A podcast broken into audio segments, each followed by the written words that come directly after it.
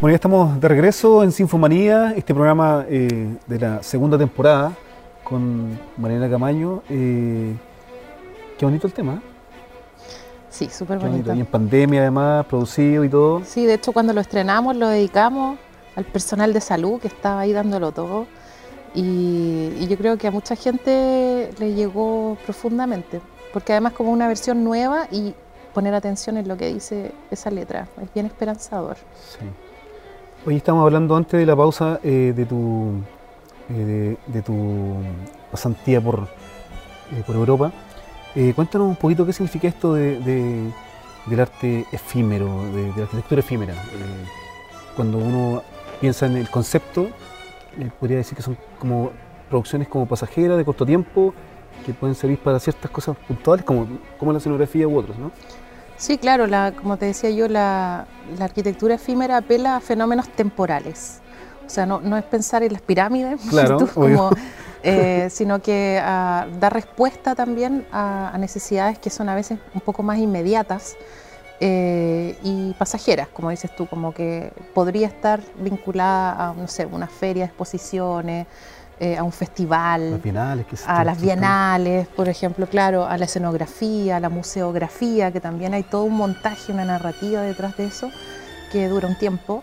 Em, y, pero también yo te diría que no es solo eso, sino que también tiene que ver con toda la arquitectura al final, porque la arquitectura estudia eh, el habitar y el habitar siempre es cambiante, siempre es dinámico, los fenómenos que, que ocurren en torno a la arquitectura. Entonces es súper interesante cómo se ha ido ampliando también la, eh, el campo disciplinar de la arquitectura efímera.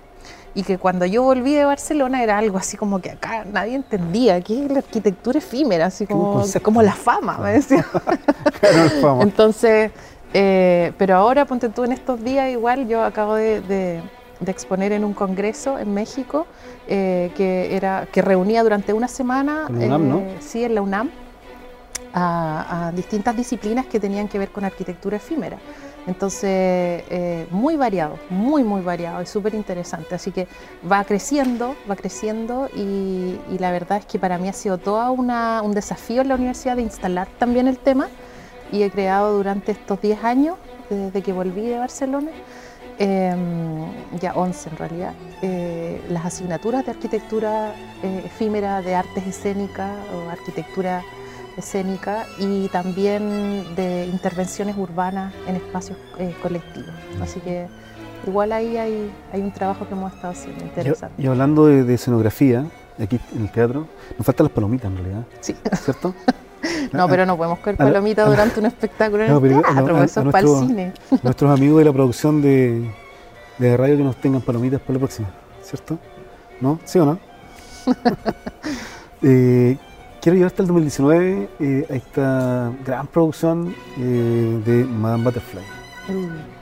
¿Qué, significó para ti estar en esta, ser parte del equipo eh, creativo de, esta ópera? Fue un tremendo desafío, empezando porque Butterfly fue una ópera en la que yo canté. de geisha. Estuve ahí con el coro, claro, la primera, el primer montaje que se hizo acá de, Madame Butterfly.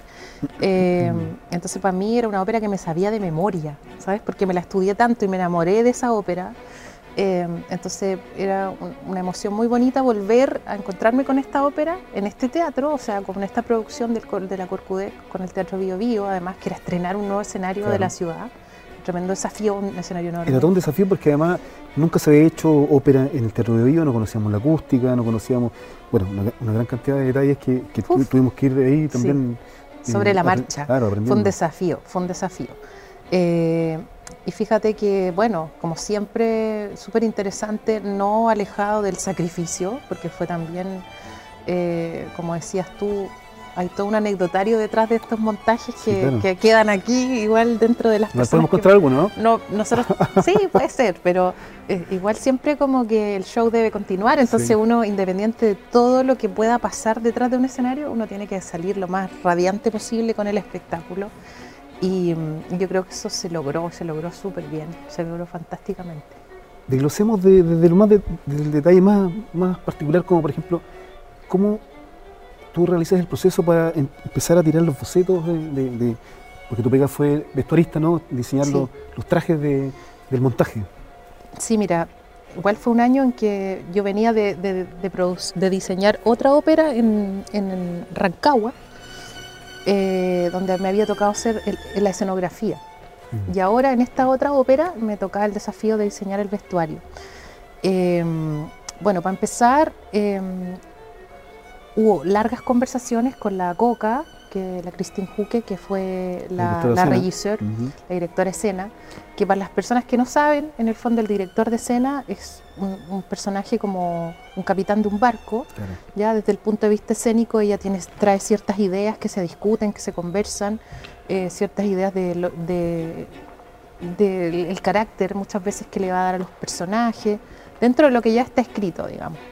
Y con la Coca fue, el desafío fue trabajar a distancia también, porque ella estaba en, Italia, viviendo en Italia, y yo estaba acá, y recuerdo de reuniones, cuando yo estaba en Rancagua, eh, eh, estábamos a punto de estrenar la ópera eh, Pagliacci que estábamos haciendo allá, y en, largas reuniones con la Coca, eh, cuando nos conocimos así, y fue bonito, porque además fue una relación de largas conversaciones. Pero un paréntesis, ahí empezamos como a a experimentar esto de trabajo de online, porque tuvimos muchas reuniones vía, ¿cómo se llama? Vía Zoom. Hoy ocupamos Zoom, pero antes no, era eh, Skype. Ah, claro, tienes razón. Skype. Zoom lo, Zoom lo conocimos en pandemia, yo por lo menos lo conocí en pandemia. Sí, no, yo antes. Yo trabajé con Zoom desde el 2018, sí, en un programa que hice un diplomado de arte y ciencia que trabajamos con Estados Unidos. Eh, los gringos ya estaban con Zoom hace rato. Claro, y ahí estábamos en reuniones con la Coca, bueno, estuvo acá en la oficina. ¿Te acuerdas que fueron muchas, muchas reuniones con ellos? Claro, entonces ahí el, primer desafío es tratar de, comprender la idea, la idea, digamos, marco de todo esto que tiene el regisseur o el director o directora, en este caso de escena, y tratar de interpretar esas ideas, ¿ya? Como sus ideas más contemporáneas también del vestuario, em, pero también eh, en el fondo, independiente que tú vayas a Japón ahora, igual vas a encontrar mujeres vestidas como geisha, entonces había ahí como un desafío también de hacer algo nuevo, ¿no es cierto? No, no, lo que está archi, archi revisado, sino que eh, proponer algunos nuevos personajes más modernos. Algunas personas lo entendieron, otras no, porque hay, visiones también súper clásicas de la ópera. Y siempre es un desafío en ese sentido. Aquí en Chile probablemente se está experimentando igual mucho con e-, esas, esas puestas en escenas más clásicas o más contemporáneas. Eh, y bueno, eh, eso, fue eso es lo primero, como, como entender... Pero el público de Concepción también está como abierto como, siempre esperando la producción de la ópera eh, del año que hace Corcoec. Eh, por lo tanto, yo creo que eh, el público que va a ver la ópera como que entiende y comprende las, puestas en escena que van haciendo, en las que tú también has trabajado en varias de ellas. Sí, sí, y la, y la gente, yo te diría que la gente más fan de la ópera eh, viaja, viaja en Chile, va, va, va, a Santiago mucho, la temporada, va a Rancagua, va a Talca, bien, eh, ve acá, entonces en el fondo está, la gente que le gusta la ópera y es fan es capaz de, moverse por todos lados para ver ópera. Y, Pero particularmente en, tu caso que te tocó hacer los vestuarios, hay una propuesta también allí de innovación, eh, no sé, me acuerdo de Goros, por ejemplo, que tenía esa pinta como de matón. Sí. Sí, bueno, obvio. Entonces lo que pasa es que como metodológicamente tú me preguntas, primero es la conversación con el rey, las conversaciones, ir armándote una idea conceptual, eh, luego que conceptualizas un poco, eh, buscas referentes, te armas como una, carpeta de referentes, entonces tú discutes en base a esos referentes y luego ya boceteas, como que tomas, mira, me gustaría de acá, de acá, esto de acá, el, el aro, no sé, pues ponte tú ciertas estéticas vinculadas a cierto, de repente, modas, Em, porque en el fondo está conceptualizado desde su personalidad, desde la personalidad de, esta persona, entonces desde este personaje, digamos.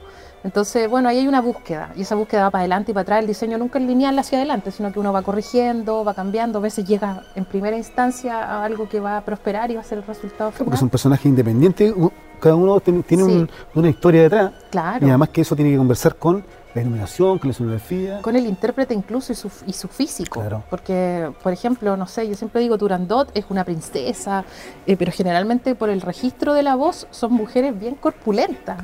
Entonces, y que tengan ya una experiencia. Sí, claro, es una voz, es una soprano, dramática. Y entonces, em, también en conocer, interesante conocer el, el cuerpo de, los personajes que interpretan para diseñar para ellos y que no queden como disfrazados, como ridículos. Entonces, ese trabajo con el vestuario también es súper interesante una vez que ellos se ponen el vestuario y entran en el personaje. Claro, porque además eh, es súper importante lo que tú dices porque en el caso de, de Butterfly es una mujer muy joven pero tiene que ser interpretada por una soprano que tiene mucha experiencia además. Claro. O sea, es que personificar la jovencita a una mujer que no es tan jovencita. Claro, por supuesto. O sea, además, claro, por el tono de voz y este, este, dramatismo, generalmente son mujeres experimentadas, como dices tú, y se supone que Butterfly es, una, es una mujer de 15 años. Claro. Entonces, eh, ahí hay un trabajo, desde el punto de vista del vestuario, de la caracterización, porque uno trabaja todo, trabaja pelos, trabaja maquillaje. Entonces, igual yo estaba trabajando con la gente de maquillaje, por ejemplo, eh, o las pelucas, todo eso lo discutimos en el camino, vamos probando distintas cosas y como tú bien sabes, los montajes de ópera son de muy corto tiempo. No es como las compañías de teatro a veces que, que durante muchos meses ponen en escena, eh, prueban cosas, acá se llega dos semanas antes y, la cosa tiene que fluir y tiene que salir. Entonces, claro, porque los elencos vienen de, parte del elenco viene de afuera, en este caso tenemos un director italiano. Hay que parar el teatro. Hay que parar el teatro, no, no hay más cine, no hay más nada. No hay nada. Durante prácticamente un mes está preparando toda, esta, producción. Oye, te, quería hacer un paréntesis respecto de, esto que tú mencionabas de Turandot. A mí me tocó ver en Buenos Aires, en Colón, el Turandot, la última eh, versión que hicieron en el 2019.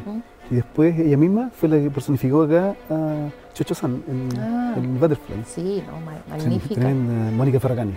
Magnífica la Mónica, sí, muy, muy versátil, muy versátil, muy sencilla. Uno, uno igual hablábamos con la Mónica mucho del, tema del divismo vinculado también a, a estos tipos de intérpretes. Y ella era una mujer muy asequible, muy sencilla, que, estuvo dispuesta a probar todo, hasta, hasta con jeans la probamos una vez. O sea, fue maravilloso trabajar con la Mónica también. Sí.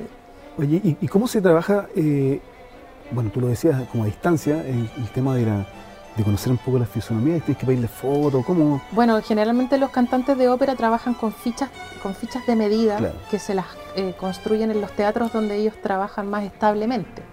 Pero a veces no están muy actualizadas también. Entonces hay, hay todo un tema como de cuando ellos llegan y se prueban, que tampoco es como que calce necesariamente eh, súper bien. Es que sino que, ajuste ahí, Es que generalmente el vestuario de, ópera no se corta, sino que se, se toma, ¿ya? Entonces después se da, se toma y se da dependiendo de los intérpretes. Nos pasó con el Lucho Olivares, uh, eh, que, pues. ahí hubo un cambio súper grande con bueno, ahí hay, hay una anécdota que podemos contar. Ahí hay una anécdota, claro. Dale, cuéntala, cuéntala. bueno, es que el intérprete original de la, de, el personaje de Pinkerton, eh, era eh, Lucho Olivares, que venía desde Alemania, y Lucho se enfermó terriblemente, quedó sin voz.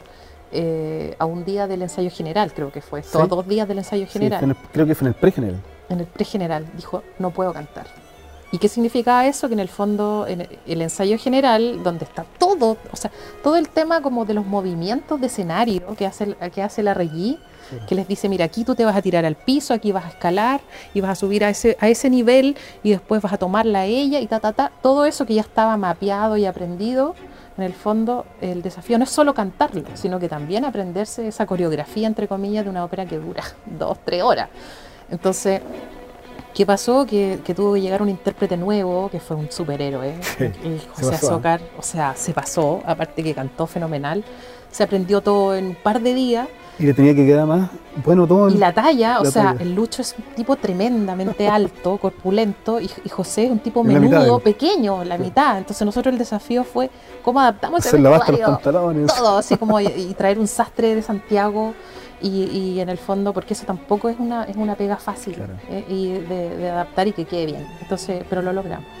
Lo logramos. Sí, fue una, fue una pega muy Sí, bueno, ahí mención también a, la Paulina Catalán, que es mi, mano derecha, mi brazo derecho, y, bueno, y su equipo, que corren. Estábamos eh, haciendo a tres talleres, todas las, las geishas en Santiago, y Claro, porque además no solamente, son los personajes principales, sino que también hay un coro detrás.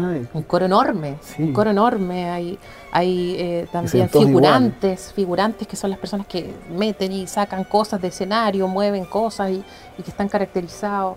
Eh, era una ópera de bastante, bastante personajes. En el fondo un desafío en poco tiempo.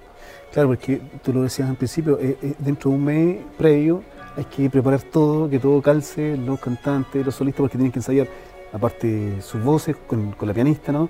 Claro. Y, después tienen que ensayar con eh, la rellí, después tienen que hacerse pruebas de, los trajes, ir ajustando.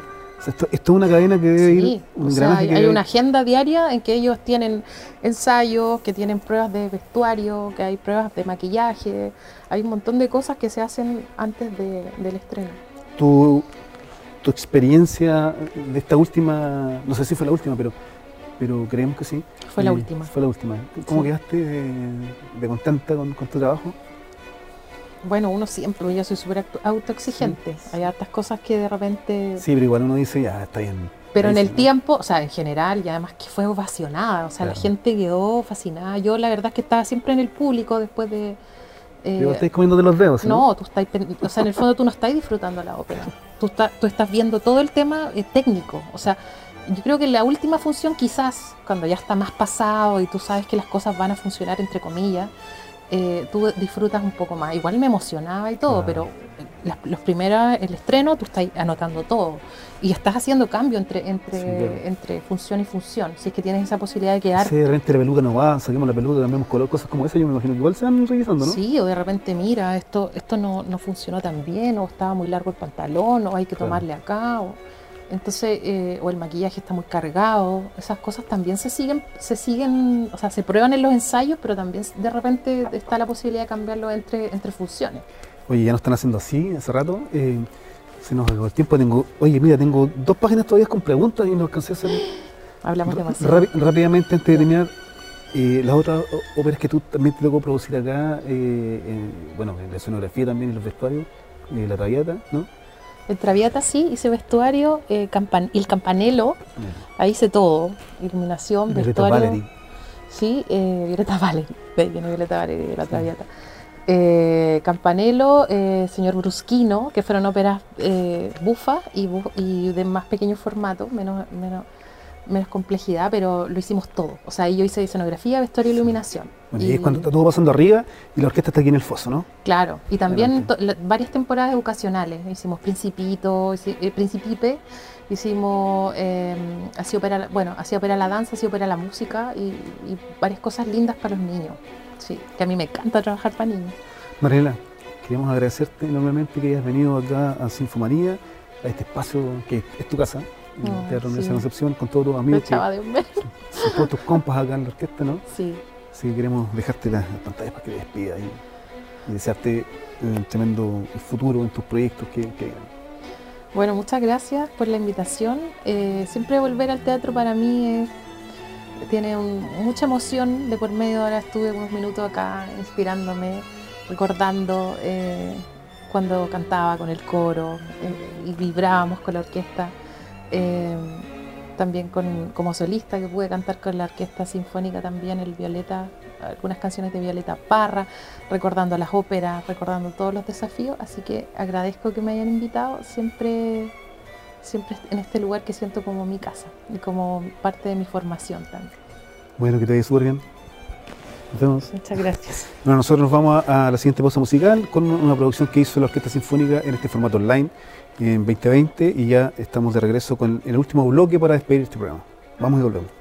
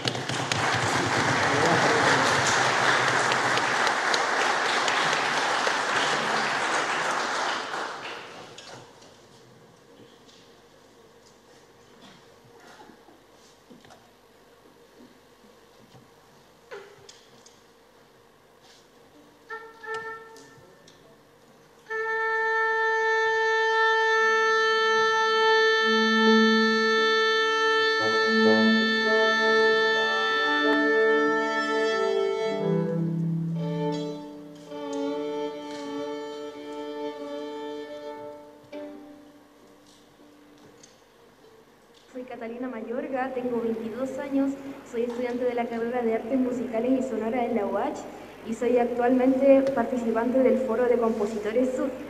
En esta ocasión van a escuchar una de mis piezas llamada Selva Liviana, la que como dice su nombre, invita al oyente a que se transporte a estos bellos paisajes que están acá en la costa de Valdivia.